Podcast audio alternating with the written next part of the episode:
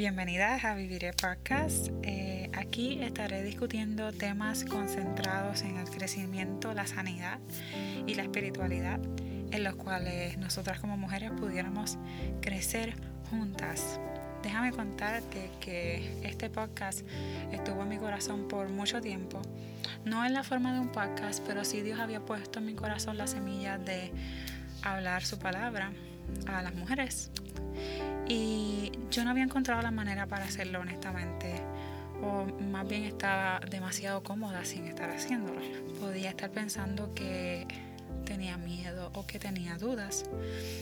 O que realmente estaba muy ocupada porque la vida como madre, como mujer, esposa y mujer que trabaja es bien ocupada. Eh, con toda vulnerabilidad te digo que yo había escuchado a Dios querer impulsarme hacer algo y sentía que sí eso era lo que yo tenía que hacer, pero era mucho más fácil estar en la zona de confort o decir yo lo voy a hacer pero en unos meses. Y déjame aprovechar la oportunidad para decirte que si Dios ha puesto en tu corazón el deseo de hacer algo, busque la manera de hacerlo.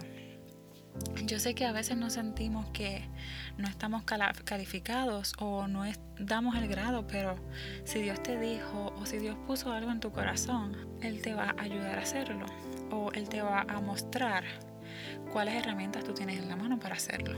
Y hay un dicho que me gusta mucho que dice, Dios no llama a los calificados, Él califica a los llamados.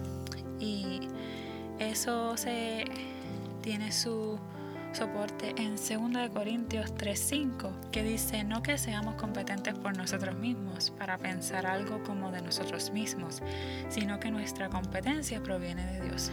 Te quiero llevar conmigo a navegar el tema de este episodio número 1. Le he puesto como título Cómo vivir en tu propósito o potencial. Y para mí esto es un tema bien interesante y es un tema que abarca una pregunta que la humanidad siempre se ha estado preguntando. La humanidad siempre se está preguntando cuál es mi propósito o para qué yo estoy aquí en la tierra. Yo tengo una asignación especial, qué es lo que yo tengo que hacer. Y este tema ha sido centro de atención en las comunidades cristianas, en las iglesias. Es un tema que hemos escuchado a lo largo de nuestro caminar como creyentes. De hecho, el libro del pastor Rick Warren vendió sobre las 60 millones de copias y esto ha sido porque es un tema que realmente la gente quiere aprender y saber cómo vivir una vida con propósito. Y de ahí salen muchas preguntas, cómo yo vivo esta vida o cómo yo sigo a Cristo, cómo entonces desde ahí yo voy a vivir una eternidad. Es un sinfín de preguntas que salen de este tema central. Fuimos creados para dar gloria a Dios. Y vamos a darle un backup con la palabra de Dios y vamos a Isaías 43, 17. Isaías 43, 7 dice, todos los llamados de mi nombre, para gloria mía los he creado, los formé y los hice. También podemos encontrar otra similitud en Filipenses 3:13, que nos habla del supremo llamamiento ¿Recuerdas cómo dice, prosigo a la meta? ¿Cómo yo puedo vivir con un propósito? Primero yo te quiero decir que para conocer a tu propósito, lo más importante es que tú conozcas a Dios, el creador de todo, el que te creó, el que sabía quién tú ibas a ser, sabía lo que ibas a hacer, sabía cuándo ibas a fallar y sabía también cuándo te ibas a levantar. Para conocer tu propósito tienes que conocer a tu creador. Es la única forma de saber para lo que fuiste creado. Hay tantos cristianos aún aquí en la humanidad que aún no saben cuál es su propósito. ¿Será porque conocemos de Dios y no a Dios? Mis amigos, yo te quiero decir que el paso número uno es conocer a Dios. Nadie más sabe para qué yo fui diseñada. No puedes conocer tu diseño o tu blueprint sin conocer el que te creó. Y vamos a decir un ejemplo, vamos a decir que tienes un reloj y tú lo quieres llevar a la Tesla para que te digan cómo funciona ese Rolex. ellos no te pueden decir nada porque ellos no lo crearon. Y puede ser un ejemplo así muy pequeño como tal, pero es la idea que te quiero decir que no puedes buscar respuestas en el para algo que Dios te ha creado a ti. Y nosotros vamos por la vida diciendo, dime, dime, dime, que, ¿cuál, ¿cuál es mi valor? ¿Qué yo valgo como mujer? ¿Qué yo tengo que hacer? Y esto sucede porque no tenemos una identidad basada en nuestro creador. Nosotros queremos ser como los artistas, queremos ser como otras personas. La comparación es la raíz de muchas cosas. Y hoy día hay unos prototipos de belleza, tienes que ser flaca, tienes que ser del pelo ondulado, tienes que tener la tenaza más brutal, tienes que tener las pestañas más naturales pero que sí se vean largas. Vas a la universidad de joven y quieres que ellos te digan cuál es tu propósito en la vida. En la universidad te dicen bueno, haz esta maestría, conviértete en esto. Y al final no has encontrado nada porque ellos no pueden decirte nada, porque ellos no te conocen como el creador lo hace. Ahora está bien de moda estos movimientos de encontrarte a ti mismo.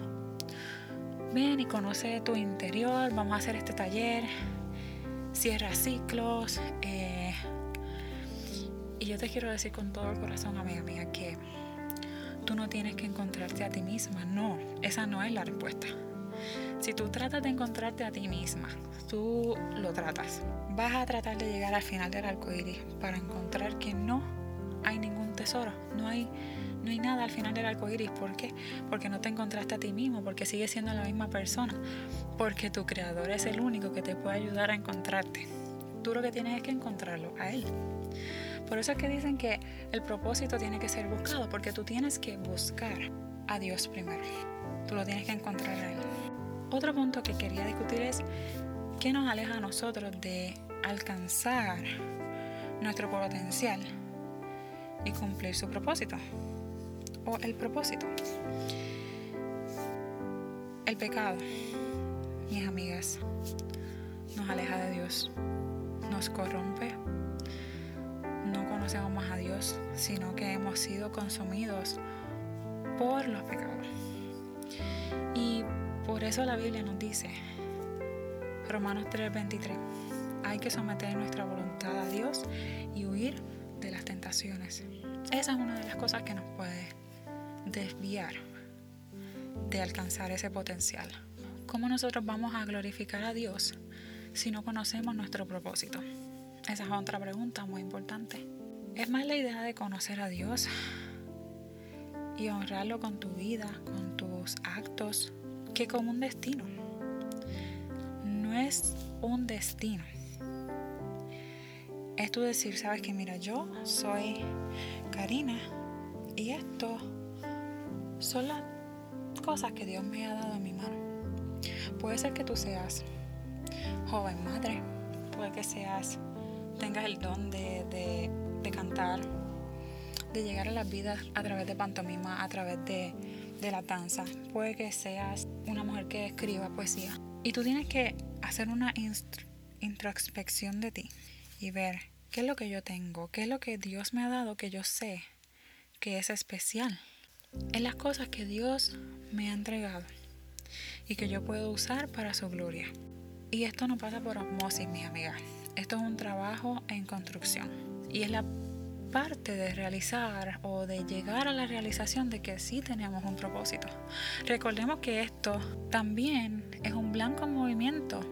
El propósito se está moviendo, no es algo que es estacionario, no significa que, que yo voy a llegar a propósito y ya, no. Es que yo también tengo que tener un enfoque y yo tengo que tener relaciones efectivas intencionales, ser efectivos en nuestra familia, honrar a Dios. Con esas cosas yo glorifico su nombre.